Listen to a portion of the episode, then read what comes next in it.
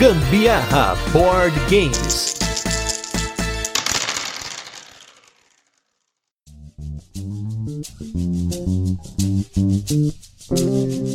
Fala galera, beleza? Aqui é Gustavo Lopes, Gambiarra Board Games, hoje com mais um turno de comentários, aquele programa no qual a gente aborda temas relacionados a jogos de tabuleiro que não entram nos nossos episódios semanais. E hoje nós vamos falar sobre temas. Um tema que fala sobre tema. Olha só essa metalinguagem aqui dentro do podcast, mas estamos falando apenas de temas de jogos de tabuleiro, não temas do podcast, né? E para fazer esse episódio maneiro aqui, eu trouxe dois caras, um que já é conhecido aqui do nosso podcast e outro que tá chegando aqui, mas vamos começar dando aí as honras para quem tá chegando novo Aqui do meu lado esquerdo, ele que é do Eurogamers Podcast. Ele é designer de jogos e está aqui hoje para a gente falar de tema no detalhe. Estou aqui com o Moisés Pacheco, vulgo Moita. Tudo bem, Moita? Tudo bem, é um prazer estar participando aí do podcast. Sempre gosto de, de gravar em podcast diferentes, que não tem trabalho nenhum de editar e publicar.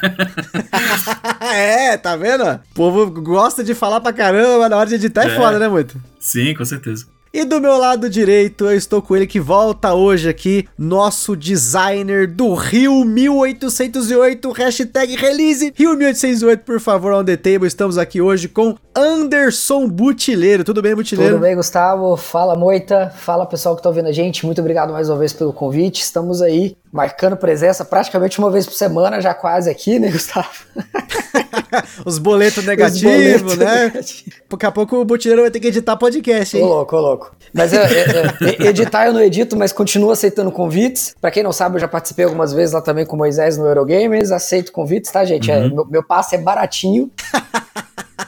Olha aí, ó. Se você quer convidado aí, ó, o designer convidado do seu podcast, Butileiro está oferecendo o passe dele aí por reais, não está o passe em libras, a, né? Porque as não. negociações. É libra, né? A negociação é, hoje em dia, né? Do futebol, é né? euro, libra, qualquer coisa que tiver pagando euro, mais. Libra.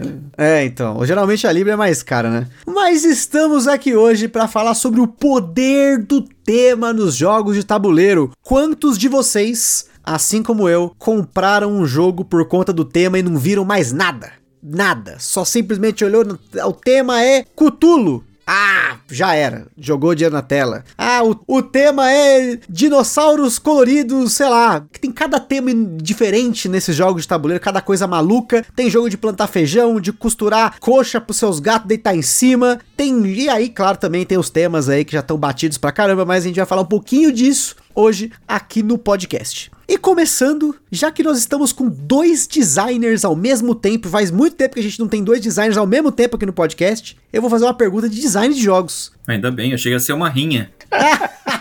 É, é, tipo, agora vai virar um game é show. Aquele, Moita versus é, Happy Battle lá que tem, né? Que tipo, é. designers Happy eu Battle. com medo agora. então, gente, o que, que vocês, começando aí pelo Moito, depois pelo Utileiro, tema versus mecânica, o que, que vocês acham que vende mais nesse nosso mercado, não só aqui no Brasil, mas no mundo todo? A tema, eu não tenho dúvida. O tema é a primeira coisa que, que, chama atenção, né? Numa caixa, numa ideia. Depois que você teve a tua atenção fisgada, né? É que você vai tentar entender como é que aquele jogo funciona, né? Mas para a maior parte do público acaba sendo o tema. Eu sou um cara que gosto muito de mecânicas, né? Mas tem, tem certos temas que me pegam, assim. Mesmo que às vezes o jogo seja meio ruim. Butileiro, você já comprou o jogo só por conta de tema? O que, que você, já, você já fez isso na sua vida? Cara, eu, eu não só já fiz, como você acabou de citar qual foi, cara. Eu vi aquele jogo com retalhos para você colocar gatinhos em cima, eu, eu, fechei o olho, cliquei no buy, entendeu? Tipo, Calico veio pra coleção exatamente desse jeito. Mas eu concordo completamente com o Moita. Inclusive, nós estamos gravando esse podcast exatamente no dia que começou o financiamento coletivo do The Witcher. Cara, eu tenho certeza que ali 80% da galera viu escrito The Witcher e mandou ver no, no, no buy, entendeu? Mandou ver no pledge. Não quer nem saber mecânica do jogo, não quer nem saber o que, que vem. Cada vez mais a gente vai ver isso acontecer. Acho que as campanhas de financiamento de Kickstarter são um exemplo muito claro disso, das campanhas que estão cada vez mais milionárias, né? É, hoje é muito fácil você lançar uma campanha de financiamento coletivo no Kickstarter e ganhar ali 2, 3, 4 milhões de dólares simplesmente por causa do tema do jogo, por causa das miniaturas que vêm, né, que remetem ao tema do jogo. Mas agora no caso de vocês, pensando aí como designers, novamente começando pelo Moita, quando você começa o design de um jogo, o que, que te influencia mais? O tema ou a mecânica? Aí depende. Aí nesse caso, depende muito do projeto, né? Tem ideias que surgem, ah, quero fazer um jogo de tal tema. Né? Ou então eu penso numa mecânica, no mecanismo, puxa, isso aqui seria legal, mas será que consigo botar um tema aqui? Então depende muito do projeto. Assim, o primeiro jogo que a gente lançou, né, que foi o Overdrive, que foi um financiamento bem modesto e tal, eu tinha pensado no tema primeiro, né? A mecânica foi toda desenvolvida depois. O Grace também. O Grace, a Bianca, quando viajou para a França, estudou lá, ela teve na cidade, se apaixonou e quis trabalhou também depois numa mecânica, né? Agora tem jogos que eu pensei na mecânica antes, né? Tem projetos novos nossos que a gente está trabalhando que tem um jogo infantil que eu tô trabalhando que a mecânica foi pensada primeiro, que depois a gente encaixou um tema. Tem um outro jogo que eu tô fazendo que foi a mecânica primeiro também. Então é muito relativo, assim, depende muito do projeto. Na maioria das vezes é o tema. E Butileiro, pode jogo de navinha 4x? Poder pode. Poder pode. Pode, mas nacional será que vira? Ah, aí já são outros 500, né? É, eu, eu, vou aproveitar, deixa e vou, né? vou falar. Eu tenho um projeto de um jogo de navinha 4x. Eu tenho um projeto que ele, inclusive, é mais antigo do que o Rio 1808. Ele já deve ter uns quase seis anos já que esse projeto está no papel e que não viu a luz do dia até hoje, porque é um projeto muito mais complexo, que precisa de muito mais playtest para funcionar. E também para ser original, né? Mas Pode, por que não poderia? Mas no seu caso, o tema, o que, que influencia mais você? Tema, mecânica, como que é essa mescla? Pensando aí nesses jogos que nem o Rio 1808, que é o que vai lançar primeiro, e aí temos aí nossos futuros lançamentos, estamos aqui, né, com um designer que vocês não sabem, eu já vi fotos, eu já vi exclusivas de protótipos do Butileiro, cada um mais louco que o outro.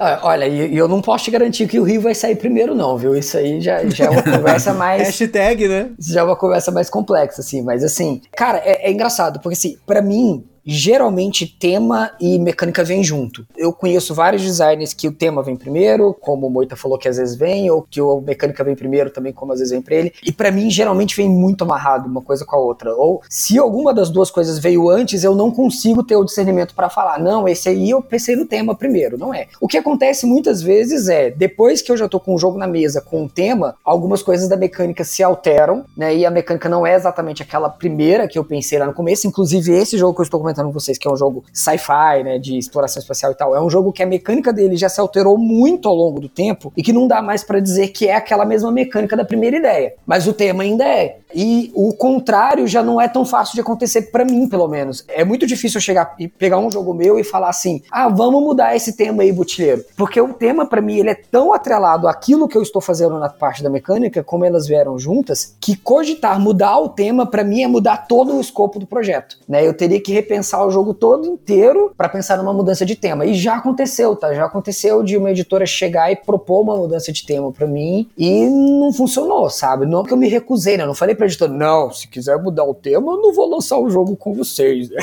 tipo. Mas para mim simplesmente não funcionou, sabe? Eu não consegui justificar coisas da mecânica do jogo num tema novo, né? Que quem já jogou o Rio e o Gustavo já jogou, o Moisés aqui também já jogaram, você sabe, né? Tipo, que muitas coisas do jogo só se justificam dentro desse esse tema, né? para mim não tem como mudar o tema do jogo ali, na, pelo menos no ponto que ele tá agora. Sim, sim, imagino que assim, a conexão entre as ações e todas as áreas do jogo, você tirando coisas e colocando coisas, você até consegue reajustar o tema, mas aí você perde todo o desenvolvimento que você fez, o balanço, os playtests, né? Exatamente. Pra poder conectar com outro tema, né? Exatamente. Porque até uma coisa que é bem curiosa, a gente fez um, uma gravação de jogos ao redor do mundo, né? C jogos de cidade, né? Jogos com nome de cidade e tal. E você percebe que quase tudo é Eurogame. Né? que é impressionante como para Eurogame, né, para os jogos euro, né, os temas de cidade são muito fortes. E principalmente uhum. cidades históricas, cidades no passado, temas históricos, né? Então, o que, que, vocês têm a dizer sobre isso? Porque assim, eu queria entender por que, que tem tanto euro de cidade. E é curioso ter umas cidades, tipo assim, que eu nunca ouvi falar. Aí aparece lá o euro lá, Pananganan lá, sei lá, é o nome do, do euro lá. Né? Uhum. Valeta, pois é, Valeta. Eu acredito que, é a própria natureza dos do jogos euro, né? Porque os jogos euro são descendentes dos jogos família, né? Então, os, euro, os jogos euro, na minha concepção, eu penso que é um jogo que as temáticas são mais acessíveis. Né? São menos. necessitam tanto do, da questão do cara ter o background nerd geek para poder jogar. E o tema cultural é um tema que você consegue jogar com seu pai, com sua mãe, com pessoas que não são do meio geek, né? Particularmente eu gosto bastante de jogos euro que tem essa característica cultural, né, do tema, para você ficar conhecendo uma cidade nova. Eu gosto muito de viajar, tá? Antes de ser jogador, eu tive uma fase grande de mochileiro, assim. Então, essa questão de ter temas culturais e turísticos, de certa forma, comerciais também, econômicos, me, me chamou muito a minha atenção. Mas eu acho que essa questão de ter tanto euro assim, é por isso, assim, para você ter um tema que seja acessível, não seja um tema infantil, apesar de ser uma derivação do jogo família, né? E seja um tema pacífico, entre aspas, né? Ser um tema geralmente pacífico que você não gere conflito, né? Um tema cultural, um tema do dia a dia de uma cidade, interior da Europa, de uma cidade, de uma tribo africana. Então você tem várias características que fazem ele se aceito num grupo de jogadores que não necessitam, não tem aquele preconceito ou essa característica do cara ter que ter esse background nerd geek. Por exemplo, assim, ó, Lords of Waterdeep é um euro, todo mundo concorda, né? Lords of, of Waterdeep é um euro e ele não funciona tão bem com pessoas que não conhecem Dungeons Dragons, fantasia medieval, não jogaram RPG, eles simplesmente viram um jogo de trocar cubinhos, cumprir objetivos. Né? É, eu acho que se perde muito do tema quando, quando você opta por esse caminho mais geek nerd, né? Uhum. É porque até uma brincadeira que a gente tem feito bastante no cast, principalmente na hora de abordar esses jogos euro, é o tema padrão clichê euro, que é uhum. você é um nobre rico que quer desenvolver a cidade, e aí você tem pessoas para trabalhar na cidade, e aí você desenvolve a cidade. Assim, se, se, eu pegar na minha coleção, eu devo ter uns 15 que, que sim, tem sim, esse tema, pelo menos, né? Isso é tão presente que, inclusive, é comum uma troca de tema, né? A gente pode pegar, por exemplo, dando um exemplo bem, bem famoso, é, o Stefan Feld, que é um, um dos grandes autores euros hoje, né, na atualidade. Se o Sandro tivesse aqui, ele já tava pirando o aqui só porque eu isso. O Feld tem quatro jogos recentes com o tema alterado. E todos os quatro eram um tema de cidade, vamos dizer assim, entre aspas, né? A gente tem aquele jogo que eu não sei falar o nome, que virou o Jorvik. Uhum. É, a gente tem o Burgundy, que foi reformulado e virou o Tuscany, né? Não é o mesmo jogo, mas é muito próximo. E agora, mais recente, tanto o Macau quanto o Bruges, que estão virando o Amsterdã e o Hamburgo. Continuam sendo cidades, né? Mas são jogos novos, vamos dizer assim, que pegaram as mesmas mecânicas de jogos anteriores do Feld e estão relançando, retematizados. E isso para citar só jogos mais conhecidos. É muito comum no mercado dos Eurogames isso acontecer, os jogos serem relançados lançados aí uns 10 anos depois, quando acaba a licença original deles, né, com a editora original, eles vão sair para uma editora nova e a editora nova, para parecer que é uma coisa completamente nova, lança com outro tema. Uhum. Não, sem dúvida, eu acho que até uma familiaridade também, né? Eu brinco que é o tema clichê, mas sempre que eu vejo um jogo de cidade, você sabe que tem ali alguma coisa familiar para quem já joga também, né? uhum. né? É essa coisa que o Moisés falou de ser uma, uma coisa, um tema pacífico, eu concordo muito com isso. O Moisés falou muito bem que os Eurogames nada mais são do que uma evolução do jogos alemães, dos jogos família ali, dos family games. E é essa a proposta deles, né? É ser essa coisa mais, ah, vou sentar na mesa, jogar uma coisa mais de boa aqui, sem criar muita treta e tal. E essa ideia desse tema, de um tema histórico, um tema cultural, é muito mais fácil você colocar dentro desse universo uma temática pacífica. Apesar de que nós temos também muitos jogos, né, de guerra, principalmente war games, que também são temas históricos, eu acho que a ideia de construção de cidade, a ideia de nobreza, a ideia de dinheiro, né, de, ah, de ser o mais rico da cidade, é muito fácil de você adaptar isso para um tabuleiro. Né? É, não só é mais fácil colocar um tema cultural histórico no tabuleiro, também é mais fácil transformar isso num jogo de tabuleiro. Por exemplo, eu vou, vou dar um outro exemplo puxando para uma ideia minha. Já tem muitos anos que eu tento fazer um jogo sobre Curitiba, porque Curitiba é a cidade que eu moro já há 10 anos e eu queria muito trazer alguma coisa de Curitiba pro tabuleiro. Cara, não adianta. Eu, se eu quero representar a cidade de Curitiba, eu não vou pensar no Ameritrash, não vou pensar no Wargame. Eu vou pensar num euro. Uhum. Até o mesmo Rio, né? O próprio Rio, exatamente. Eu poderia abordar de outra maneira? Poderia. O Zé Mendes pegou o Brasil e ele quer apresentar o Brasil. Ele apresentou como? Ele apresentou um jogo com 4x. Ele vai colocar ali uma, uma situação de guerra que nem sequer existe, né? Mas foi a maneira que ele encontrou para fazer o design dele. E aí a visão dele. No, no, meu caso, eu pensando nessa ideia de representar algo histórico, cultural, com nome de cidade, ou até mesmo que não seja uma cidade, mas que seja puxar alguma coisa da história do Brasil, é muito mais fácil para mim enxergar isso dentro de um Eurogame. E até você tocou num assunto, Butler, sobre Wargames, né? Que é bem curioso, porque assim, claro, Wargame, eh, eles querem representar a fidelidade e, portanto, 99,9% dos Wargames mais conhecidos são jogos que representam algum conflito real, que aconteceu, alguma coisa que está até acontecendo, né? Ou coisas que poderiam acontecer dando naquela esticada assim no futuro sei lá, alguma coisa simulada no futuro, mas é curioso como, quando você pega um wargame, você espera que ele seja um conflito histórico. Eu, pelo menos, tenho esse paradigma, né? Tanto que é, quando eu vejo um wargame que ele não é de um tema histórico, já me chama atenção, mas ao mesmo tempo eu sinto uma estranheza. Você sabe que essa questão do wargame é engraçado, né? Que os wargames mais tradicionais, né? Que tradicionais é aqueles bem roots mesmo, né? De fichinha, de marcador e counter, né? Tem alguns, que, quer dizer, a maioria deles são simulações históricas fidedignas, né? Só que tem alguns é, clássicos de wargames que são situações fictícias, né? Como, por exemplo, fugiu o nome agora, que é um que simula uma, uma batalha que nunca aconteceu na Segunda Guerra Mundial da Rússia com os Estados Unidos, né? A União Soviética, né? Com os Estados Unidos, né? Na, aliás, na Guerra Fria. Então, então, um confronto direto, né? Então tem alguns que simulam, né, esses cenários hipotéticos, né? Mas você já espera isso pelo tema que está sendo pregado. Ó, esse aqui é um wargame que tem uma situação fictícia onde houve um conflito direto durante a Guerra Fria.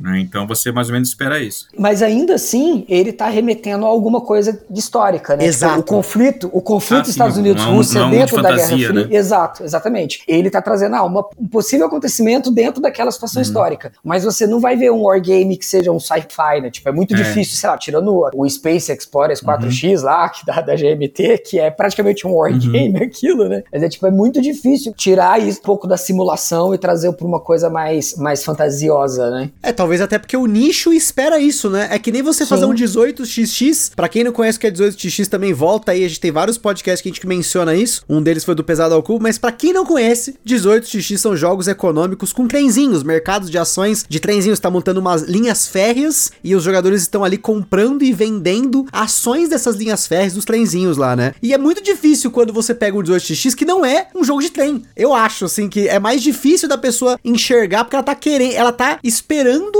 especificamente aí um jogo de trem. Um jogo de investimento, né? Sim, sim. E assim, tanto que quando saiu o City of the Big Shoulders, que é justamente o que foge dessa expectativa, a comunidade do 18x não aceitou tão bem o City of Big Shoulders né? Que o City of Pictures, o que, que ele é? Ele é um jogo totalmente baseado no, nos 18x, mas que ele simula a cidade de Chicago num período pós-revolução industrial, então é uma cidade que está se industrializando. O core do jogo é o mesmo, é companhias com ações que tem uma fase de operação, você precisa comprar recursos e operar aquilo. Ele puxa um pouco mais pro Eurogame, né? Ele tenta fugir um pouco da simulação, né? Que é o que o 18x é, e aí por ele sair muito disso, a comunidade do 18x não aceitou ele também. Então, tá vendo como que a comunidade é que nem quando você pega, por exemplo, o Guerra do Anel que se você for no BGG, ele tá nos tops de Wargame, Sim. mas muita gente dessa galera raiz não considera como Wargame. Claro que também entra na definição de Wargame raiz, com, vamos dizer assim, a, a, definição de Wargame moderno, a gente já falou isso aqui também no Gambiarra, mas você percebe que é mais fácil você aceitar uma guerra napoleônica do que você aceitar uma guerra dos Senhor dos Anéis. Pelo menos dentro daquele nicho, né? Não sei. Uhum.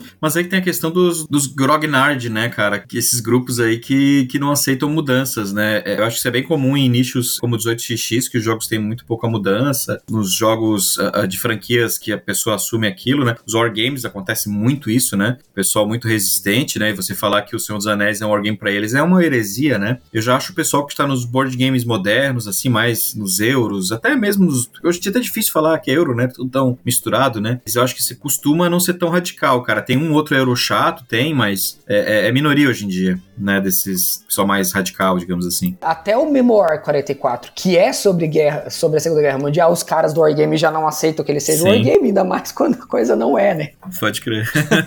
né? Uhum. É que tem minis, não, não pode. pode. ter minis, tem que ter aqueles sheets de papelzinho Sim, de um milímetro de, de espessura, assim, né? Quadradinho feião. Tem 55 números num quadradinho do tamanho da unha, uhum. né? Esse é o pegado. E até falando de. Aí, pegando aí, inclusive, o próprio Memoir 44, que foi uma polêmica que teve aqui no podcast, teve treta aqui no podcast. A gente tava falando sobre jogos híbridos, né? Porque uma das grandes polêmicas que teve recentemente aí lá no Boards and Burgers foi porque o Sandro colocou o Memoir 44 como um Ameritrash. E aí começou aquela briga, é Ameritrash, ele, ele é, pediu. é Wargame, enfim, né?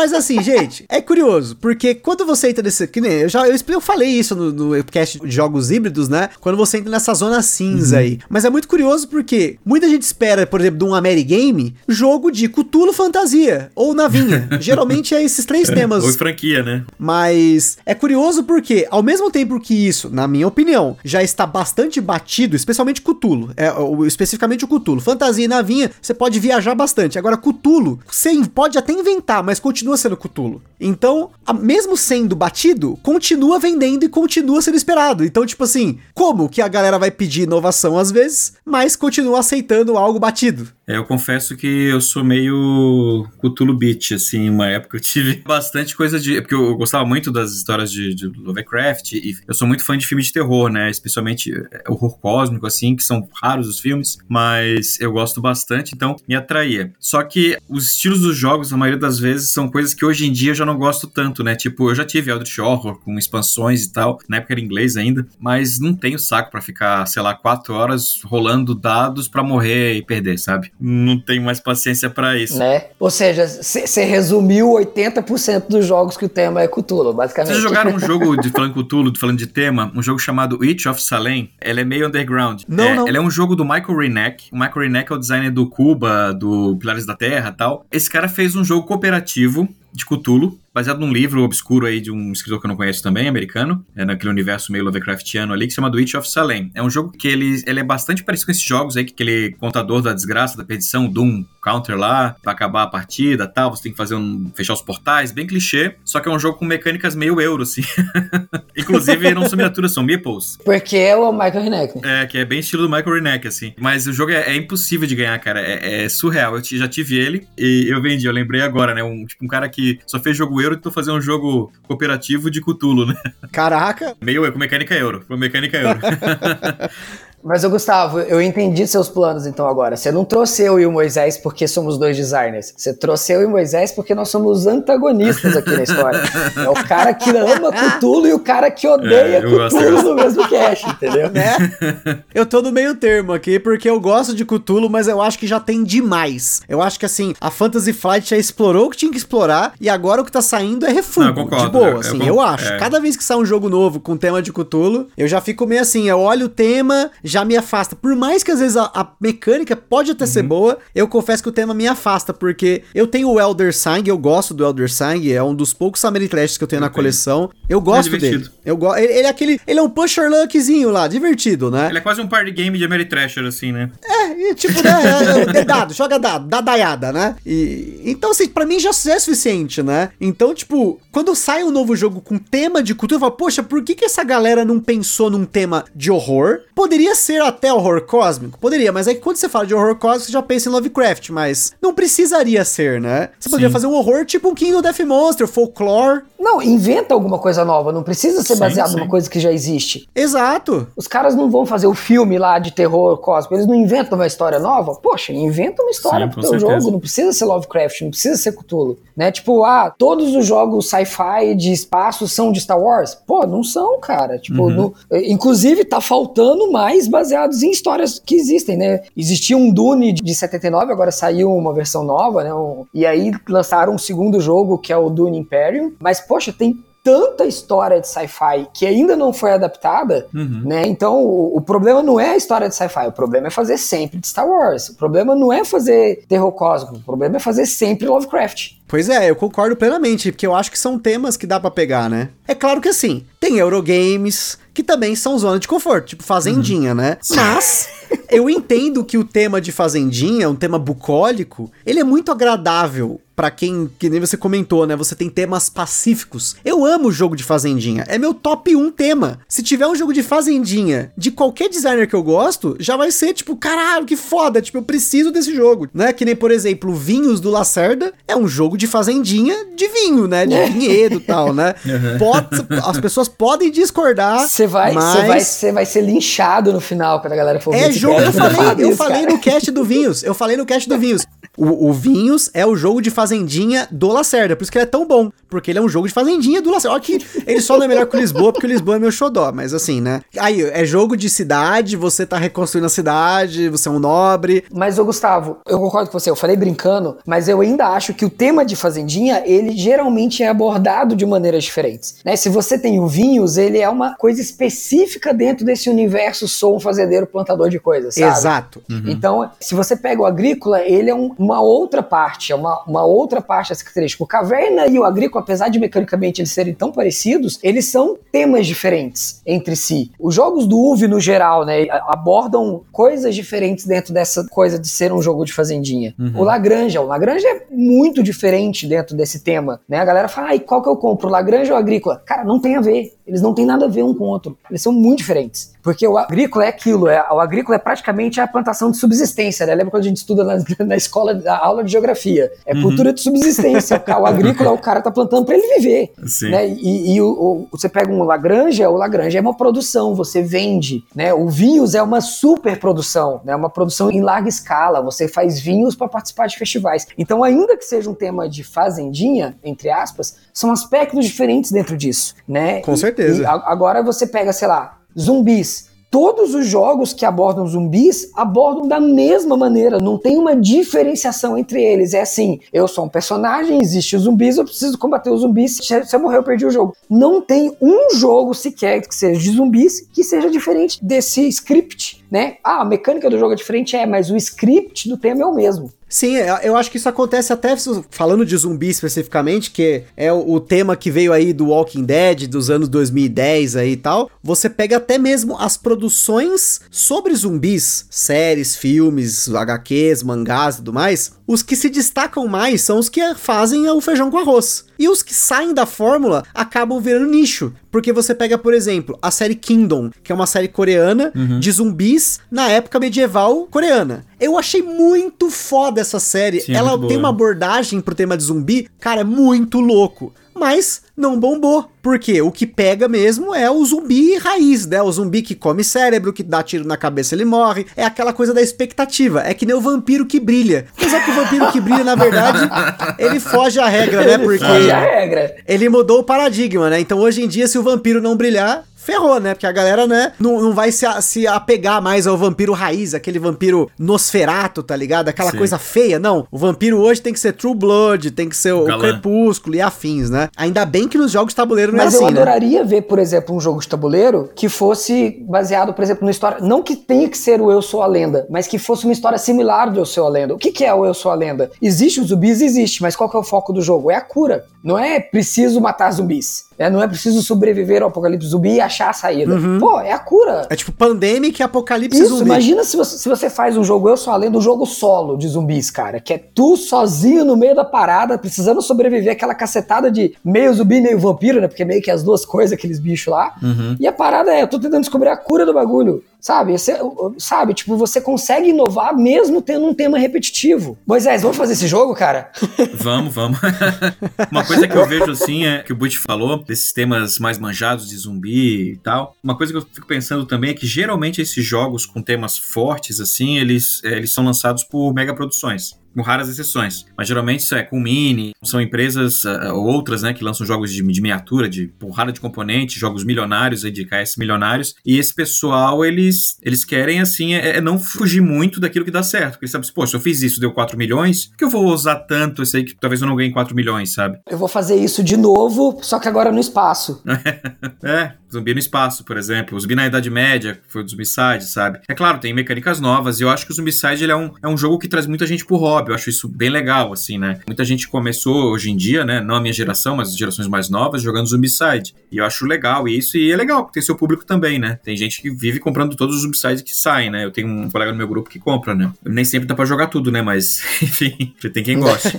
eu vou ficar em silêncio. É, eu já joguei algumas vezes, já me diverti com, com Zombicide e tal, mas não é um jogo que eu teria, assim, porque eu acho o jogo, pra mim, ele é muito repetitivo, assim, e muito longo, né? Eu acho que por isso ele não, não me fisga. Mas com certeza é um tema que eu acho muito batido, né? Com relação ao outro que o Gustavo falou das navinhas, sobre navinhas, né? É, ficção científica, principalmente espacial e space opera, é outro gênero que eu gosto muito, assim, também. Então, eu, eu tenho vários jogos é, com temáticas espaciais na minha coleção, porque eu adoro, assim. Já tive algumas ideias que eu rabisquei, mas nunca levei pra frente de fazer jogos com temas é, espaciais, mas eu sou fã, fãzaço de Eclipse, Terraform Mars, tenho aqui, o, eu comprei o board game do The Expense da série, muito bom também, do, do, daquele autor de game design que escreveu aquele livro novo das mecânicas, Geoff. Me ajuda, Butileiro. Eu nunca lembro como é que pronuncia o nome dele, cara. O sobrenome é... dele é difícil, né? É... Parece que é alemão, assim.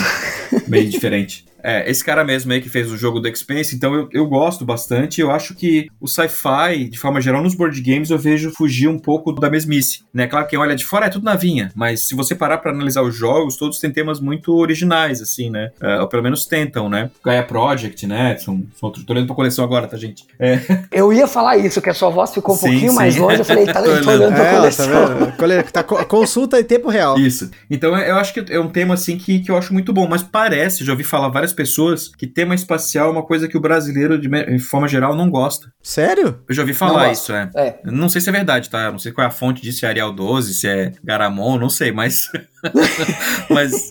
é, é Wikipédia. Quem dera, né? Hoje em dia, se fosse fonte fazer Wikipédia, tá bom ainda. É, antigamente não, né? Mas hoje em dia tá bom. Mas dizem, né, que o brasileiro não gosta de sci-fi. Não sei se é verdade. Eu gosto. Eu ouço falar muito isso também, que assim, que é muito difícil sair um jogo de um designer nacional que seja sci-fi, porque não é o que o público uhum. brasileiro gosta de jogar. Só que aí veio o Gaia Project e Gaia Project virou top 1 é. no Então, é né? isso que eu ia falar, Butileiro. Olha só, ó, a gente tem Terraforming Mars em segundo no ranking da Ludopedia. Projeto Gaia em quarto. Twilight Imperium em oitavo e o Star Wars Rebellion em décimo terceiro, ou seja... Mas eu acho que, assim, que isso é, assim, a galera do nicho que gosta desses ah, jogos okay. votaram em peso nesses jogos. Entende? Eu acho que saquei, ele, é, ele é um como que fala? É, é um reflexo do próprio nicho, né? Isso, ele é um reflexo do próprio nicho, nicho exatamente. Nicho. Então, assim, ah, da mesma maneira, ah, o Gloomraven é o top 1. Como que o Gloomraven é o top 1 se os Eurogames são os que mais vendem no Brasil? É porque a galera do nicho votou uhum. em peso nesse jogo. Denúncia. Né? Mas e é curioso, porque é um top 1 com um tema que. É que na verdade, assim, quando a gente fala fantasia, ainda mais fantasia medieval, né? E tudo mais, ou temas parecidos com padrão RPG Dungeons and Dragons, né? É até um pouco genérico demais a gente falar, não, Será que fantasia tá batido? Na verdade é difícil, porque dentro de fantasia você pode explorar N espectros diferentes, né? Mas será que a fantasia de você ter o cavaleiro, o anão, o elfo, matar bicho, será que isso não tá batido? Que, sobre temas, vamos falar de tema batido. A gente tá que a gente já entrou nesse assunto. Que temas que vocês acham hoje que estão batidos, assim? Porque eu tenho a impressão, até foi uma brincadeira que eu tava junto com o Butileiro há um tempo, né? O pessoal tava falando de jogo de navinha, era muito batido, depois a gente estava zoando que os Eurogames era tudo igual, porque é tudo esse esquema que eu falei, né? Você tem lá os seus meeplezinhos, você é um cara que influencia numa cidade e tudo mais. E aí a gente começou uma lista de temas, né? O Butileiro, ó, o Butileiro já postou até no chat aqui, no Discord, que a gente foi. Olha só, vou listar para vocês a nossa brincadeira aqui, que foi Vikings, piratas, Marte, zumbis, Lovecraft, fantasia D&D e similares, Star Wars Space Operas, Europa medieval, navegação, trens, Café. Café eu não concordo tanto, mas ok. Café, Rota da Seda, Rota das Especiarias, ok. Colonização e Américas, né? Colonização também já falamos aqui no cast, tem realmente. Jogo de corrida e de pré-história. Olha só, é a lista que eu juntei com o Butileiro aqui de temas que a gente pode. E, oh, pô, Butileiro, você esqueceu de colocar um principal aqui: dinossauros, Butileiro. Como assim? Pô, dinossauros tem tipo três. Claro que, pô, cada hora aparece o um jogo novo de dinossauro. Agora é a nova. É que talvez seja a tendência. Uhum. A nova tendência, né? Tudo de sair de dinossauro, né? Os dinossauros são os novos vikings, que eram os novos piratas, que eram os novos zumbis, que. É, entendeu? Que eram os medievais, né? Que, Que medievais. continuaram, né? Pra variar. Eu né? acho que todo tema que fica batido, né? Acho que todo tema que é super explorado, né? Ele acaba virando um tema batido. Ele pode até que ele não fosse tema batido. Mas como ele é super. Lança um jogo de zumbi, vamos lançar outro, outro, outro, outro. Óbvio que esse tema vai saturar, né? Quem compra muito, quem acompanha, vai acabar, né? Não podendo ver jogo desse tipo na frente, né? Então eu acho que é complicado, assim, porque todo tema, é, quando parece muito assim, super satura, né? O saco das pessoas pra com a hora de comprar. é, que nem Fazendia, né? Muita gente reclama dos Fazendia. Gente, não tem jogo de Fazendia suficiente. é, só digo isso. O que eu acho que pode acontecer também seja muito a galera surfar na onda, né? Tipo, ah, saiu um jogo de dinossauros, fez muito sucesso. Poxa, será que eu também não faço um jogo de dinossauros pra surfar nessa onda? Né? E, e- e aí começa a sair muito jogo de dinossauro um atrás do outro, porque é o tema que a galera viu que tá vendendo. Aí chega um tempo, ele satura, né? Fica saturado daquele tema, os caras descobrem o novo tema que tá na, na onda, né? Isso, eu acho que aconteceu isso com Lovecraft, porque rolou todo aquele negócio, né? Lovecraft tinha os direitos autorais lá ainda, né? Da família e tal, e venceu lá, né, eu não lembro se era 50 anos, acho que é 50 É, anos depende né, do na país, literatura, né? Ou é 100 anos, sei Eu não lá. sei qual é o caso dele. Eu acho que são 100 anos, mas. Ou 100 ou 70 anos, agora realmente me fugiu. Então, assim, eram X anos, aí caiu, os direitos não pertenciam mais à família do cara, ou quem quer que detinha os direitos, aí todo mundo podia usar. Aí, pô, foi todo mundo usar o tema de Lovecraft um atrás do outro. Com Alice no País das Maravilhas aconteceu a mesma coisa, né, na verdade, né? A gente não recebeu tanto esses jogos aqui, mas lá fora saiu uma cacetada de jogos baseados em Alice no País das Maravilhas, porque é a mesma coisa. É um nacional aqui, né? Saiu um nacional, inclusive. Na verdade, saiu aqui o Sonhando com Alice e saiu com o Parade. Eu ia falar É. isso agora. Mas lá fora teve muito mais, Uhum. muito mais. Né, baseado nesses livros. E assim, eu acho que é uma tendência também isso, sabe? Tipo, você reaproveitar temas da literatura, né? Ah, então esse tema aqui é um tema bacana. Então, por exemplo, a gente tá vivendo uma geração que é moda aqueles temas de histórias, aqueles filmes teens lá, de alguma coisa de uma distopia. Tipo aqueles. é, como que é o nome? É tipo Convergente. Ah, de filme, ah, tô aí tem o Maze Runner, aí tem não sei o que, Divergente, Detergente.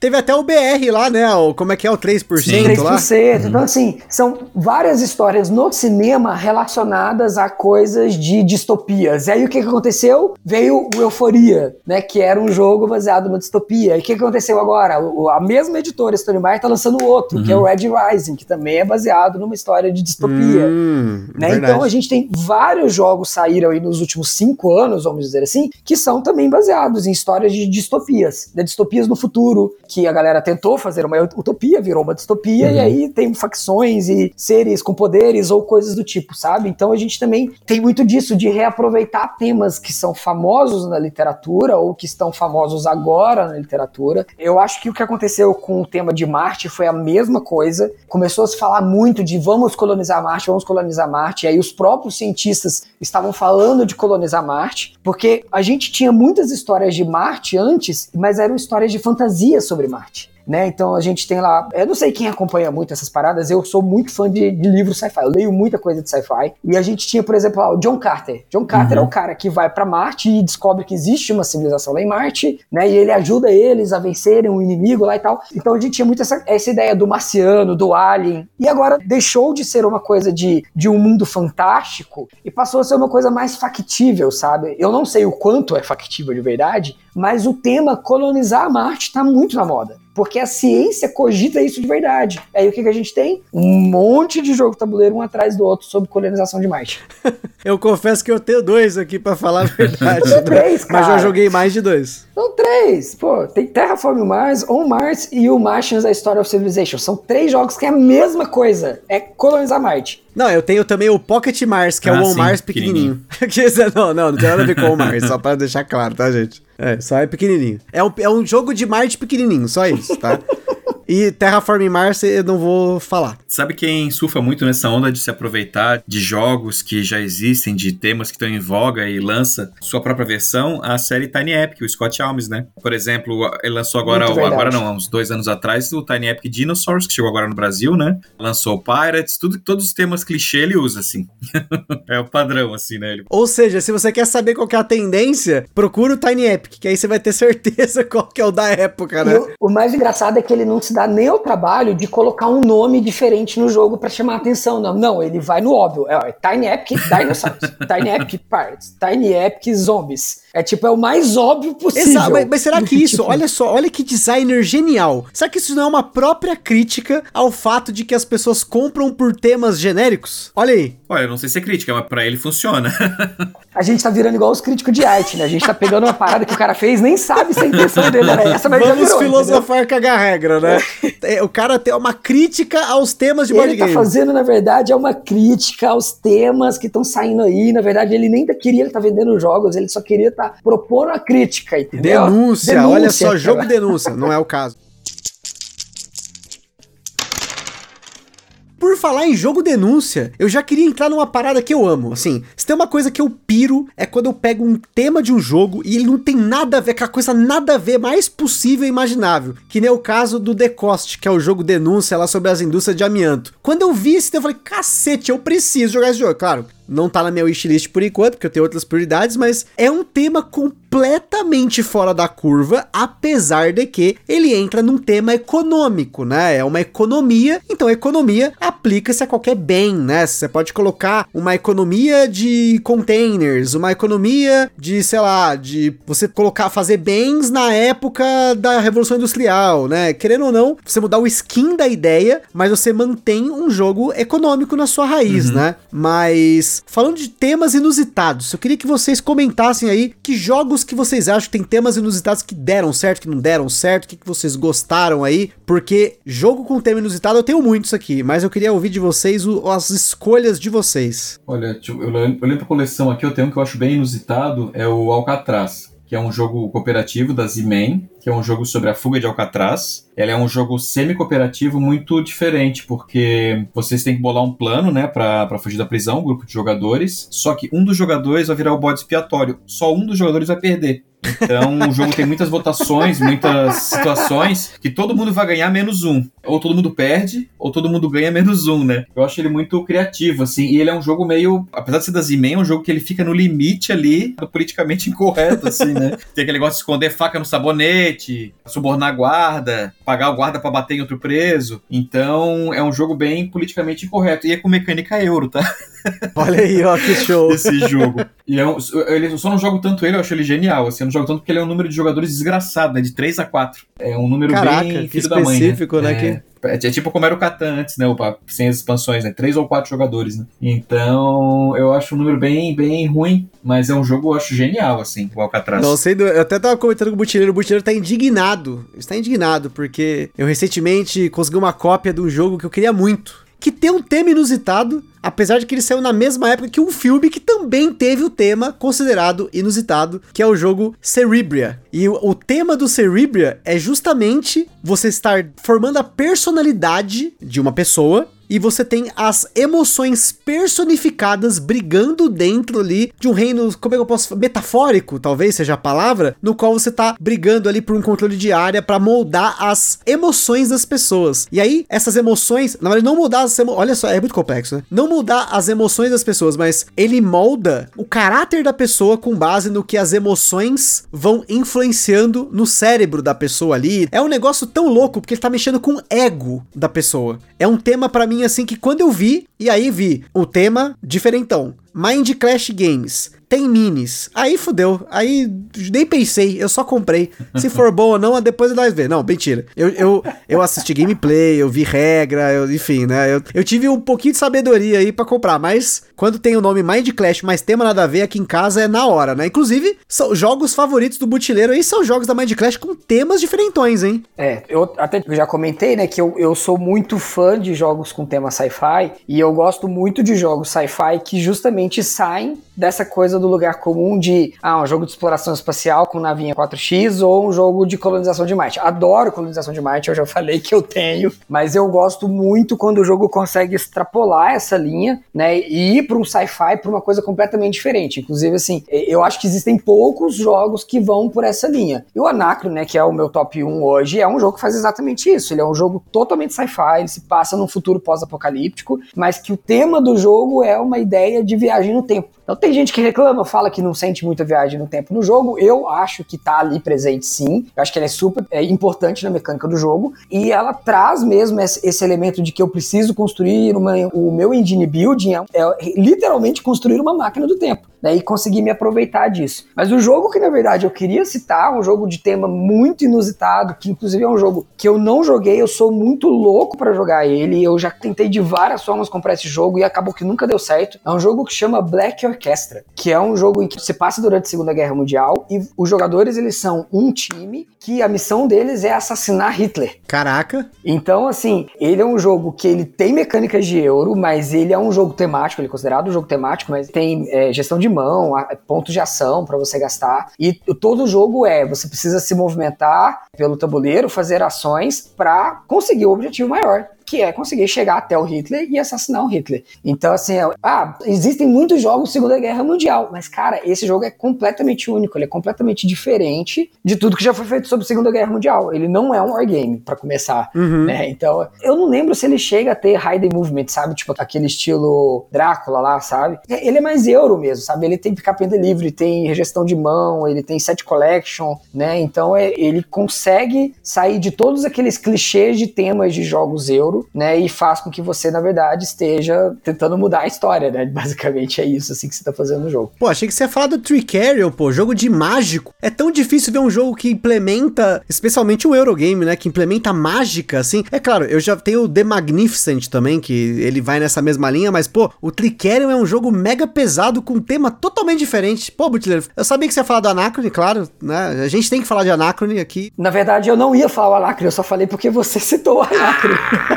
é que, é que se o Butileiro não falasse do Anacrone, eu ia ter que falar do Anacrone, né? Então eu preferi que o Butileiro falasse, porque senão eu ia me empolgar. Então fica aí. Mas o Tricarion é um jogo que tem um tema, para mim, inusitado, que é você fazer magia, mágicas, né? Mágica, fazer não é mágica, não magia, né? Porque magia aí você tá falando de fantasia. Não, a gente tá falando de mágica, mágicos, né? É, você é um ilusionista. Ilusionista, né? Pra quem gosta daquele filme O Grande Truque, do amado e maravilhoso uhum, diretor excelente. Nolan, né? Christopher Nolan, muito. Tem que falar também, Nolan, excelente. Um cara que sai da caixinha para fazer temas diferentes, inclusive sci-fi, já que a gente tá falando de tema diferentão, Christopher Nolan é o cara com tema diferente, inclusive dentro do ramo do sci-fi, né? Ele, ele tem filmes excelentes nesse sentido, né? Mas é um, praticamente o jogo do grande truque, né? Só que você tem ali uns twists no jogo, né? Sim.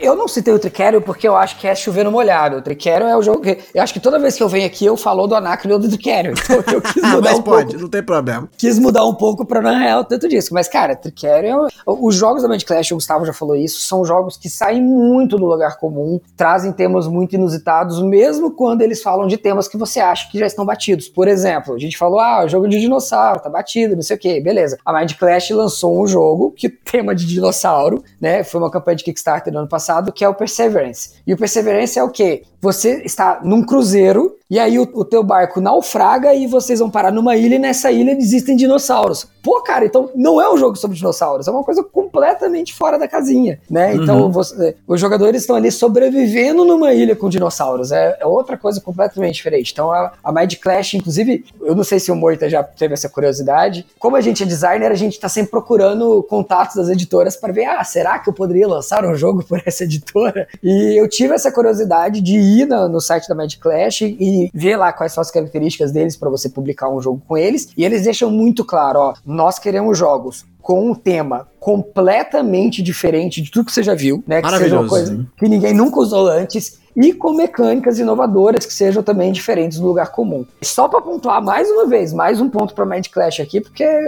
acho que eu vou ficar o resto do cast fazendo, falando de Mind Clash agora. Os caras acabaram de anunciar um jogo 4x de navinha, que é o Voidfall. E aí, se você vai olhar, ah, mais um jogo 4x de navinha, se você pega a descrição do Voidfall, ele não é igual a nenhum outro jogo 4x de navinha. Só vou deixar isso aqui no ar. Por favor, porque Mind Clash é Mind Clash, é top 1 editora. E, ó, detalhe, hein, eu não sou muito ligado em editoras internacionais, né? Mas Mind Clash, top 1 editora aí, só jogão e espero um dia poder ter um Perseverance, que na verdade na época do Kickstarter eu fiquei com medo por causa do dólar, né? Mas tema de dinossauro, quando você usa de um jeito diferente, aí me atrai, né? Mas, vou ser sincero que o tema de dinossauro me atrai de qualquer jeito também, eu só não tenho muita coisa na coleção.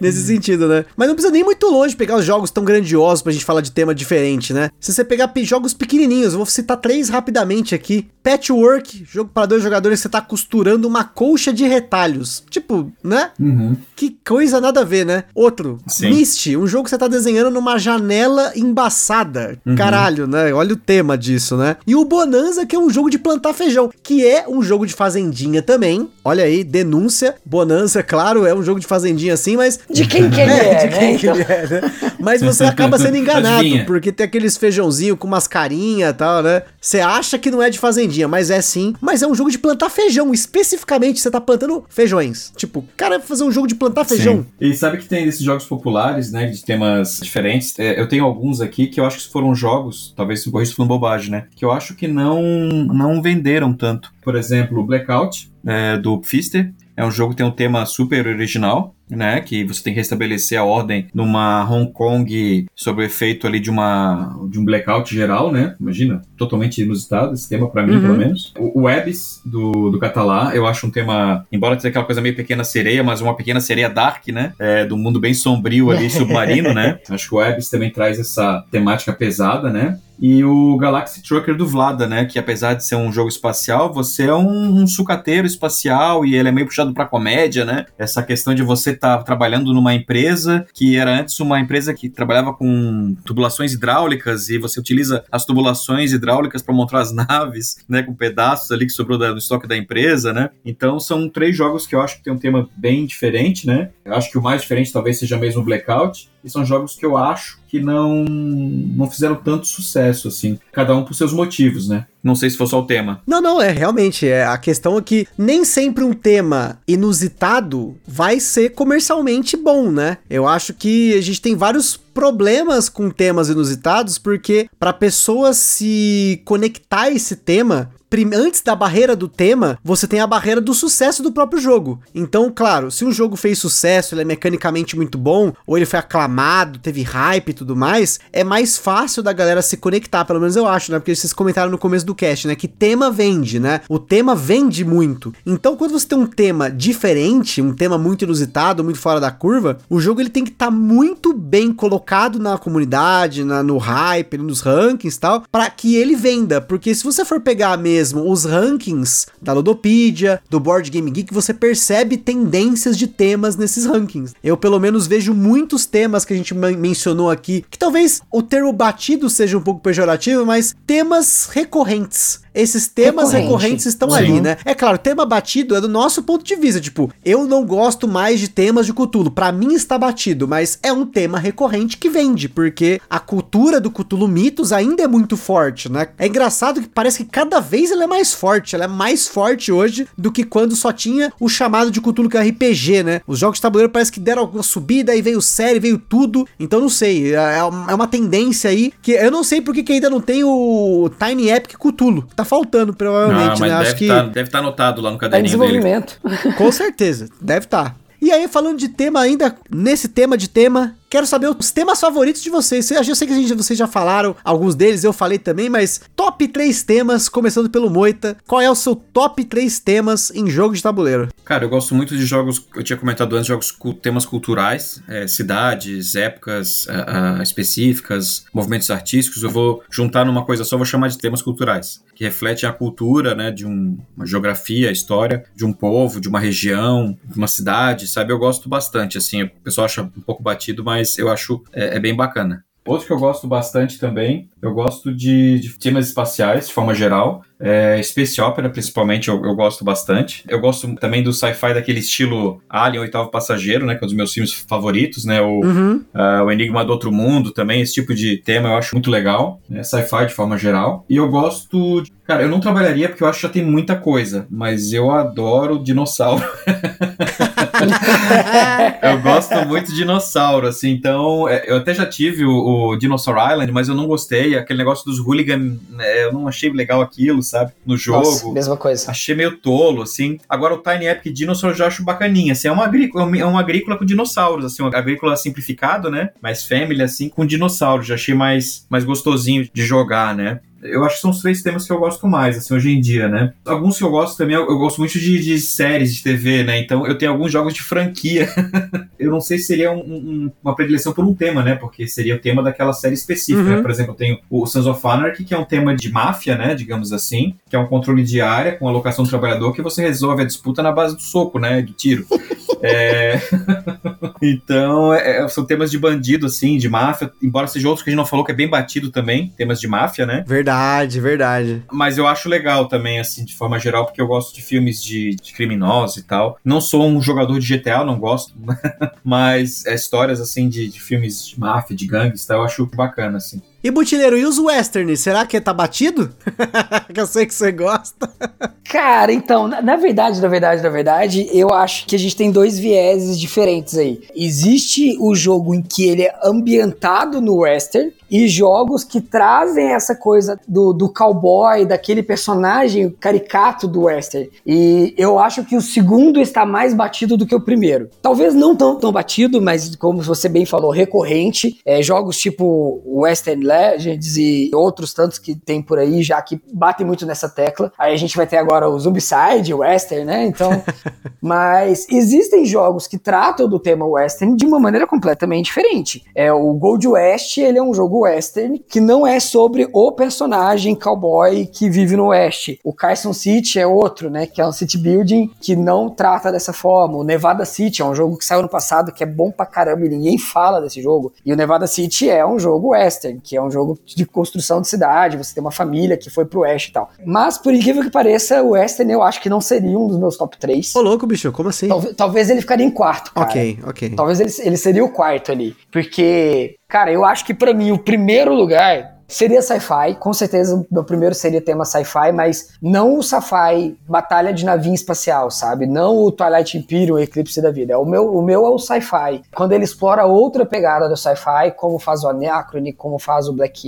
Angel, como faz o apesar de que o Quantum é um jogo de batalha espacial de navinha, eu acho que ele faz isso completamente diferente dos uhum. outros. Terraform Mars, On Mars, todos estão no meu top. Eu acho que se eu, se eu for pegar quantos jogos estão no meu top, sei lá, top 50, a maioria é sci-fi. O segundo lugar eu vou colocar exatamente a mesma coisa que o Moita colocou e eu acho que eu não conseguiria descrever melhor do que ele descreveu, que é jogos culturais. Jogos que são sobre cidade, que são sobre coisas pertinentes a um determinado período histórico, da história da humanidade ou qualquer coisa desse tipo, né? Então, jogos, sei lá, como London, como Maracaibo, como Teotihuacan, mas aí eu colocaria também nesse bolo, colocaria, por exemplo, Rococó, que retrata, né, uma parte da arte de uma determinada época. Também colocaria no mesmo bolo um Endeavor, que é um jogo de colonização, mas que também tem esse aspecto cultural e tal. E, cara, o meu terceiro tema favorito, e aí talvez por isso o Western não entra como terceiro, eu acho que eu colocaria. Eu, eu não sei como descrever isso como um tema, tá? Mas eu vou falar como industrialização, porque eu, eu gosto muito de jogos econômicos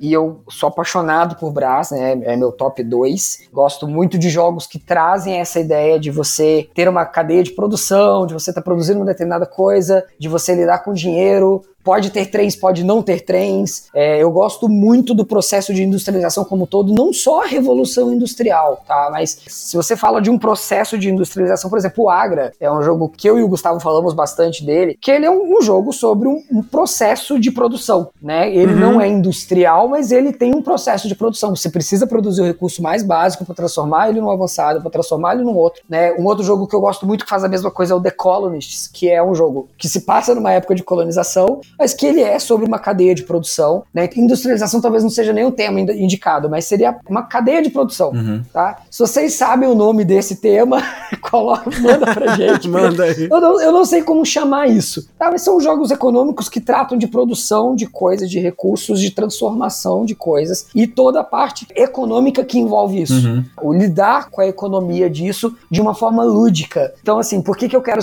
deixar isso bem claro? Porque eu não sou o jogador dos 18 18xx. Então o cara vai estar tá ouvindo o cache e vai falar assim, pô, Butileiro, então você tem que jogar 18xx. Não, porque o 18x, para mim, ele não trata isso de forma lúdica. Ele trata isso de uma forma praticamente uma simulação. Quando eu jogo um jogo de 18x, eu sinto que eu estou simulando uhum. aquela coisa do econômico. Eu gosto quando isso é tratado de uma forma lúdica, como é tratado de uma forma de jogo né? Que eu tenho que tomar decisões estratégicas, sim, mas que eu tenho que lidar com elementos lúdicos de jogo, como o Brass faz, uhum. como o Big Shoulders faz. O London faz isso de uma certa maneira também, apesar de ser um pouquinho diferente o que o London faz, ele também tem essa ideia de que você precisa produzir dinheiro e melhorar a sua cidade para acabar com a pobreza. Então, acho que o London ele é um híbrido, ele tá na, na categoria cultural e também tá nessa de produção. Né? Então, acho que seria o meu top 3 aí. Acho que o terceiro lugar aí é disparado temas únicos e inusitados. Assim, para mim, quanto mais diferente for o tema, mais fácil de eu me ser atraído por ele, que nem eu falei no caso do Cerebria, né? Quando eu vi o jogo, o tema dele, eu falei, pelo amor, eu preciso ver isso, eu preciso entender o que, está acontecendo aqui, vamos entender isso, como é que ele funciona no jogo, o tema funciona. Apesar de que muitas vezes o tema ele não se conecta tanto com a, o que você está fazendo no jogo, até porque muitos temas eles são abstratos demais quando você entra nesse reino de jogos com temas únicos e inusitados. Por exemplo, o caso do Patchwork. Patchwork você consegue montar, por mais que seja abstrato, você está montando com os Tetris ali a sua colcha de retalhos. No final, você olha e é uma colcha de retalhos. Mas talvez no caso do Cerebria, o tema seja tão assim maluco que na hora que você tá jogando ali, você tá movendo recurso, colocando carta, fazendo coisa, talvez não sim. Então, quando é um tema muito único, eu me sinto mais confortável de ver mais sobre o jogo, porque eu sei que ele já saiu da curva no tema. Vamos ver se no jogo em si ele também saiu.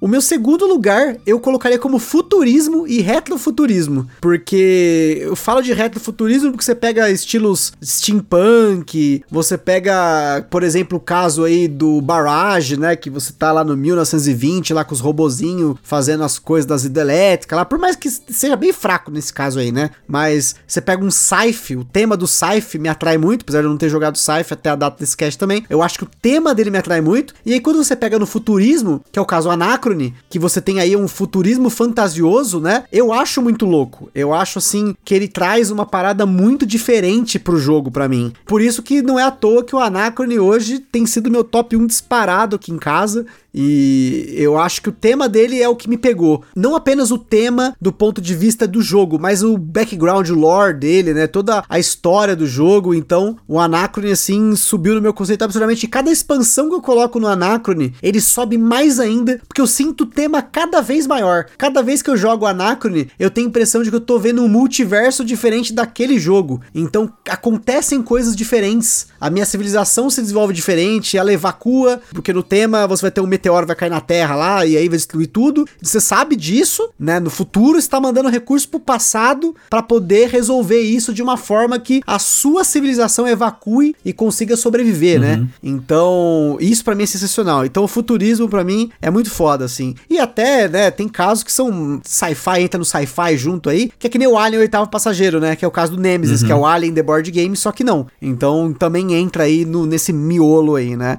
E o top 1 é Fazenda. É, para mim, Fazenda é muito legal. Eu gosto muito de Fazenda. Assim, ele me traz uma coisa que eu gostaria de ter na minha vida um dia, que é, sei lá, viver isolado numa fazenda, cuidando de planta, de bicho e tal. E você tem essa simulação isso no jogo, né? Eu tenho vários jogos diferentes de Fazendinha com diferentes focos. Como eu falei aí do caso do próprio Vinhos, né? Que é um jogo de fazenda, mas com foco na produção, exibição e exportação e venda de vinhos, né? Então é o foco dele é o vinho e não a fazenda fazenda. O agrícola eu gosto muito, mas o foco do agrícola é a fazenda, é desenvolver a família, a produção local ali, né, para seu sustento, né? É uma fazenda mais sustentável para aquela familhinha ali, né? Ou você pega o caso do Lagranja, que é um jogo de fazenda que você desenvolve para vender no mercado, ou Fields of Arley, que é o meu favorito hoje de fazenda, que ele tem um tema até biográfico do autor, mas que ele pega um tema de fazenda bem diferente. Você tem um shark ali, você tem os dicks que você tá construindo já falei aqui do Fields of Fire algumas vezes. É um tema de fazenda diferente porque ele consegue manter as características de você plantar, colher e se desenvolver, mas ao mesmo tempo ele tem uns twists diferentes, você cria coisas diferentes do jogo. No caso do Fields of Fire, você tem que viajar, você tem que levar os seus produtos nos seus carrinhos, né? Tem carro de mão, carro de boi lá que você vai levar para cidades para vender. Então isso para mim é muito legal. E, e até uma questão muito legal, né? Você ter esses twists dentro de um tema que é entre aspas batido ou recorrente. Então hoje são esses meus três temas favoritos em jogos de tabuleiro. E agora pra gente finalizar então, temas que vocês não curtem. Não é top, mas temas que vocês hoje não gostam, não atrai para vocês num jogo de tabuleiro. Cutulo! não, foi só um espirro aqui, não foi, foi nada. Foi só espirro. Cutulo? Peraí, desculpa, eu acho que eu espirrei aqui também. Cara, eu não ligo muito pra tema hoje em dia, né? Assim, pra, é claro que tem temas que te chamam mais atenção e você é fisgado por ele, né? Na hora de comprar um jogo. Mas geralmente eu procuro ler sobre as mecânicas e ver se vai me atrair ou não, né? Tem jogos, por exemplo, que eu fui pelo tema, né? E não, não gostei, né? Muito, assim. Por exemplo, aquele. Não é que eu não gostei, né? Eu achei assim, ok, né? Aquele do Uve, do. A Fazendinha Vegetariana, o. Rake Holt? Rake Holt, né? É um jogo ok, assim, tal, mas tema me chamou atenção, achei legal, o jogo lindo, né? Só que, mecanicamente, assim, pô, tem tanto UV melhor, assim, né? Então, não, não me chama atenção. Então, sempre vou muito pela mecânica, mas, assim, o tema que eu não jogo de jeito nenhum é tema escroto. tipo, tema, tema assim, é, explodir gatinho, tema de, ah, de gozação, fazendo piadas com situações constrangedoras, né? Tipo, esses. Que tem vários clones no Brasil, né? Os... Cards Against Humanity, Nossa, né? hoje a minha, minha memória tá terrível, gente. Desculpa aí. Cards Against Humanity, cujo tema é, é ofender alguém, sabe? Esses jogos que tem um apelo é, sexual para tentar, sei lá, tipo, no, no, Brasil tentaram fazer jogos assim, né? Lançar alguns jogos com temas polêmicos para chocar e tentar vender com base nisso. Eu acho isso muito é, escroto, assim. Isso também mancha muito a, a profissão do designer de jogos, assim, eu acho, né? O mercado, assim, fica uma. Não sei, não, não me convence. Pra citar um exemplo de jogo escroto que eu tenho, teve uma em 2009, cara, né, eu estive na Espanha, comprei um jogo lá chamado, bem no comecinho do hobby, cara, não conhecia nada, tudo que eu via barato eu comprava, era um jogo chamado Paparazzi, que o cara me empurrou lá na, na loja lá de jogos lá na Espanha, é muito bom, não sei o que, tá, tá, leva, leva, tá, levei. Paparazzi, cara, pra ter a ideia do tema escroto, ele é um tema que nós somos celebridades, a gente tem uma cartinha com a celebridade pelada, ela tá numa suruba, né, com outras celebridades, e as cartas de roupa ficam espalhadas na mesa. As cartas têm as peças de roupas que brilham no escuro. Aí um jogador ah, sorteado, né, que vai ser o fotógrafo da rodada, ele levanta, apaga a luz da sala, aí você vai ver só as, as cores, por exemplo, símbolo de calcinho, é que é o mesmo. Você tem que vai, aí a carta vai ficar só brilhando isso, né? Você tem que pegar rapidinho, montar a, a combinação do seu personagem, aí você acende a luz, paparazzi. Aí você fica com um personagem que é imitando o príncipe Charles lá, usando uma calcinha com sutiã que pegou roupa errada. Sabe, esse tipo de tema eu acho muito idiota. Inclusive é um jogo que eu tenho até hoje que eu não consigo vender esse maldito jogo, cara. não consigo vender.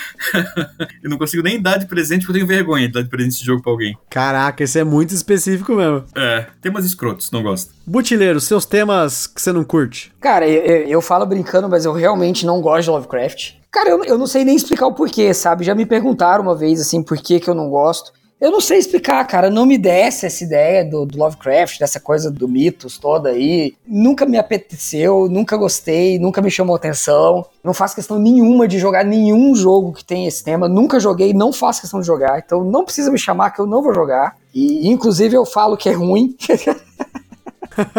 Caraca. Mas não, é brincadeira. Mas eu sou 100% o que o Moisés acabou de falar, cara. Principalmente para mim, esses jogos que tentam fazer comédia com algumas situações do Brasil, sabe? Então, assim, eu tinha muito preconceito com alguns designers brasileiros, justamente porque os caras fizeram jogos tipo ai, eleições, não sei o que. Aí tem lá na capa do, do jogo é o tipo Lula e o Temer. Sabe, tipo, eu acho uma coisa completamente escrota, sem graça nenhuma, assim. Jogo eleitoral realmente é um saco, cara. Eu também não gosto disso. Ah, cara, tipo, assim, eu adoro o tema eleições, mas quando a parada é séria. Tipo, uhum. eu adoro o jogo Daimaker, que é um jogo sobre eleições e tem toda uma estrutura de processo eleitoral. É um jogo de controle diário, é uma delícia de jogar. Mas é um jogo sério, não é uma zoeira dessa coisa, entendeu? Uhum. Não gosto quando o jogo ele tenta ser engraçado, pegando pesado com alguma coisa. Então, por exemplo, aquele pequenas igrejas, grandes negócios. Eu, sabe, tipo, eu não consigo enxergar a graça nesse jogo, sabe? Você fazer uma zoeira com um assunto que é sério para outras pessoas. E jogos de, de temas escroto de forma geral, praticamente o que o Moisés citou também. E, cara, tem uma última coisa também que eu não jogo, que é minha filosofia de vida não permite quando o jogo ele é deliberadamente sacanear o amiguinho, sabe? Então, tipo uns Munchkin da vida, que todo o cerne do jogo envolve em sentar na mesa e ficar sacaneando o amiguinho. E talvez isso não seja exatamente um tema, né? Não sei, não sei se entra em tema isso. Tema zoeiro. Mas. o tema é zoeiro. O tema do jogo é tipo, vou sentar aqui para ficar jogando, sei lá quantas horas um jogo que é ficar sacaneando o amiguinho. Uhum. Não me desce, não me desce. Não consigo jogar, não consigo.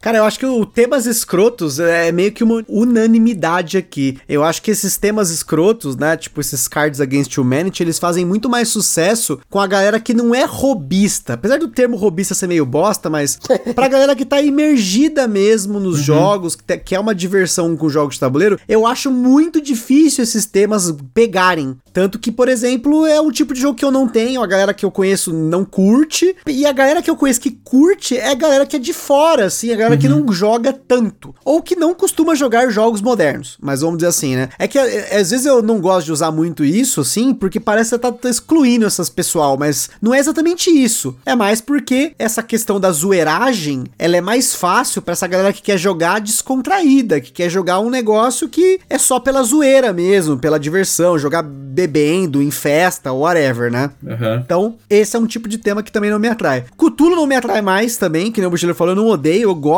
na verdade. Eu li toda a obra do Lovecraft. Cara, eu tenho tudo do Lovecraft. Tem um Cthulhu do meu lado aqui, uma estátua de um Cthulhu, um totem que eu tenho do Cthulhu. E eu só tenho um jogo, basicamente, de Cthulhu que eu gosto, que é o Elder Sign. Eu não dei chance para outros, porque eu procurei sobre eles tal, e eu não quis, assim, não, não me veio, assim, tipo, não me apeguei. Falei, puxa, é mais um e eu acho que tá bom o que eu tenho aqui, até porque eu, eu tenho um sério problema com a diferença entre Cthulhu Mitos e Lovecraft, que são coisas diferentes, né? O Lovecraft, o autor, ele fez algumas obras, e o Cthulhu Mitos, lá com August Derlet, mais uma série de outros autores, eles criaram o Cthulhu Mitos, que depois virou o Call Cthulhu Cthulhu, RPG, que mudou de novo. Então, assim, é uma coisa que evoluiu do autor, que fez muito pouco do que as pessoas sabem que é Lovecraft, que é Cthulhu Mitos, mas o termo Cthulhu Mitos ele é associado a essa galera que fez os contos do Lovecraft se tornarem algo maior, né? Então, eu já prefiro uma coisa Lovecraft mais raiz, assim, um Cthulhu, Azatoth, Nyarlathotep e assim vai. É só algumas entidades que são realmente criadas pelo Lovecraft, mas enfim. Eu acho que o Western é outro tipo de tema que eu não curto. Apesar de ter aqui um Great Western Trail tal, que tem um tema meio western, né? Eu não sou fã de temas western, assim, eu jogo, não tenho problema, seja um western, como o Butcher falou, no ambiente, né, western, ou que você tenha a figura western ali dos cowboys e, sei lá, talvez um exemplo aí que nem aquele, o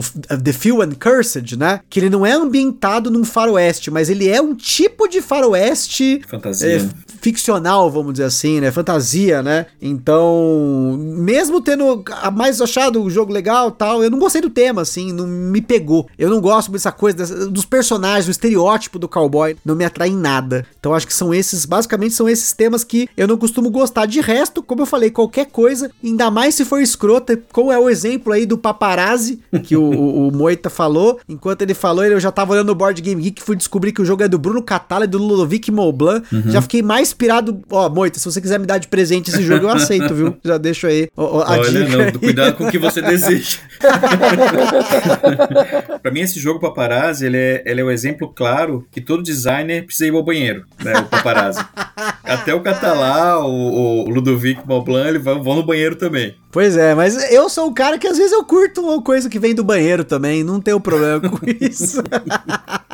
Não sendo, claro, como você falou, nesse né, jogo que ofende as pessoas, sei lá, e tudo mais. Beleza, pelo que eu vi do paparazzi aqui, eu achei até engraçada a ideia, não sei. Quem sabe, né? Mas é isso aí, pessoal. Queria agradecer aqui a presença do Moito e do Butileiro pra gente falar sobre esse tema de temas, né? A gente viajou aqui na hora de falar de temas, falamos de coisas que a gente gosta, que a gente não gosta, de temas de batido versus recorrente, né? E você que tá nos ouvindo, quais são os seus temas favoritos, os temas que você não gosta e os temas que você acha que já deu, já deu zumbi? Viking é too much? Já, já chega de Viking? Dinossauro é a nova tendência ou já também tem uma tendência aí que apesar de no Brasil não ter pego tão grande lá fora, será que é bastante? Deixa aí na, nas nossas redes sociais, nas mídias sociais aí seus comentários, manda aquele feedback pra gente. E é isso aí, mais uma vez aí, obrigado Moita e obrigado Butler pela presença aqui desses designers maravilhosos aqui no Gambiarra Board Games. Obrigado pelo convite. Gustavo, é sempre uma honra, é um podcast que eu gosto bastante, né? É uma qualidade que às vezes você tem vergonha do nosso.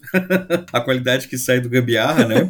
É excepcional. Parabéns aí pelo trabalho. Eu gostei bastante desse programa sobre tema. A gente tinha feito um no Eurogamers também, um sobre, é, mais específico, né? Sobre euros temáticos. O pessoal diz que euro não existe euro temático, né? Mas a gente fez um programa sobre euros temáticos faz um tempinho já. E eu gosto bastante desse papo, né? Pra mostrar que um jogo precisa, mesmo sendo um euro, ele precisa de um tema para existir, né? Senão a gente estaria jogando abstrato, né? Sem tema, né? Sem dúvida, com certeza. Pô, valeu, Gustavo, mais uma vez pelo convite. Sempre bom vir aqui trocar essa ideia. A gente que já troca essa ideia sozinho, então a gente está externando essas ideias que a gente fica trocando para outras pessoas também poderem participar da discussão, né? Porque senão fica sempre eu e o Gustavo lá no WhatsApp mandando podcast um pro outro.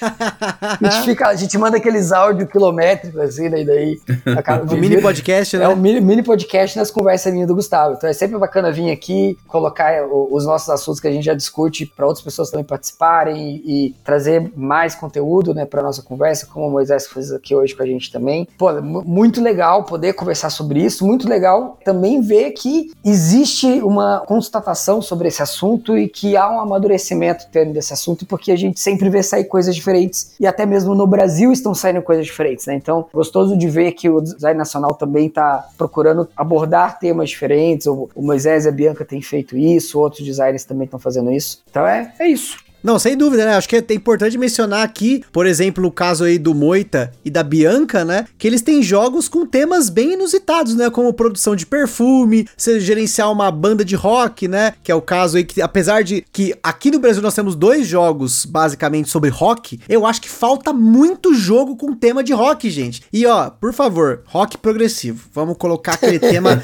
de rock psicodélico, vamos colocar prog rock, que é uma coisa que é. Ó, tô, já tô sugerindo um um nicho dentro de um tema de jogo de gerenciamento de banda de rock. Olha só. Com uma arte psicodélica, né? Aquele design gráfico, arte Exatamente. Né? É o meu sonho isso. Vamos ver se, se um dia sai um negócio assim, né? Oh. Eu quero coisa tipo capa do Yes. Assim, aquela, aquelas maluquices, aquelas fontes coloridas, cheia de curva, aquela coisa muito louca, né? Então fica aí a dica das dois aí, duas menções aí a temas inusitados aí dentro do nosso mercado, né? De designs brasileiros aí. E com certeza tem muito muitos. Até tem um jogo que ele não saiu ainda. Eu morro de vontade de jogar, mas como eu sou preguiçoso com esse negócio de jogar no computador, né? Eu acabei não entrando em contato com o designer para jogar. Que é o jogo Canastra, que é um jogo sobre a produção de queijo, gente. Olha que muito legal, é ambientado no Brasil. Eu fiquei pirado quando eu vi a ideia desse jogo também. Caramba, eu falei, putz, eu preciso ver isso depois. E mais acabei não vendo, né? Já vai fazer quase um ano já que eu tô falando isso e até hoje não joguei, né? e aí o caso também do Camisa 12, né? Da Dijon, que é um jogo sobre futebol mas que não tem futebol. Na verdade, você é a torcida. Quando ele me falou isso, eu falei, puta que pariu, eu quero jogar esse jogo. Porque saiu totalmente da curva, né? Pra quem acompanha aí nas, nas redes sociais, eu tive a oportunidade de jogar e representar a Alemanha. Não fiz 7x1 e não tomei 7x1 também, né? Já, já tá então, no lucro. Tô no é. né? Tô, tô tranquilo aí, né? É, com certeza. E ó, só um disclaimer aí. Muita gente vai falar, ah, mas por que, que você não trouxe os caras que gostam de Ameritrash pra esse podcast falar de tema? É justamente por isso, gente. Olha só, eu fiz uma contravenção aqui, ó. Eu sou um cara que eu pego assim as pessoas diferentes diferentes para falar de uma coisa que é meio óbvia. Se você for pegar falar de tema, muita gente, ah, Benny Trash. Não, eu peguei dois Eurogamers aqui para falar de tema. Então é desafio, né? Porque, pra, é. de novo, né? O próprio Moita falou. A galera fala que Eurogame não tem tema. E aí, quero finalizar o cast com aquela denuncinha, né? Porque tem um cara aqui que grava o Eurogamers Podcast, mas eu tô ligado que tem as denúncias aí que ele tá meio tracheiro, hein? Tô, ultimamente eu tô meio rolando os dadinhos aí. tem aquela piadinha, né? Que todo, denúncia, todo bom católico denúncia. toca tabaco na sexta-feira. Tem a, também o Eurogamers, né? Todo bom Eurogame rola um dadinho na sexta-feira, escondido aí. Mas afinal de contas, o, o, o dado não é um cubo, então tá tudo certo. É, pois é, mesma coisa, né? É o cubo que você rola, né? É, pra, essa polêmica começou no programa que a gente gravou, porque eu comprei um jogo que é muito trecheira que se chama Godzilla Tokyo Dash que é um Nossa, jogo de, de luta de Godzilla, o jogo oficial, né, do Godzilla. É, e eu achei divertido, eu comentei que eu gostei do jogo, achei ele legalzinho, assim, divertido. Aí, nossa, virei o Ameritrash, né? Já era, já era. já era e já aqui era. nós vamos eternizar também, né? Vamos manter aqui o é, negócio. E sabe o que é o pior? O jogo não tem dados, são só cartas, gerenciamento de mão. Olha só que calúnia. é fake, fake, é fake, fake. Genial, é. genial. Então é isso aí, pessoal. Aquele forte abraço e até a próxima.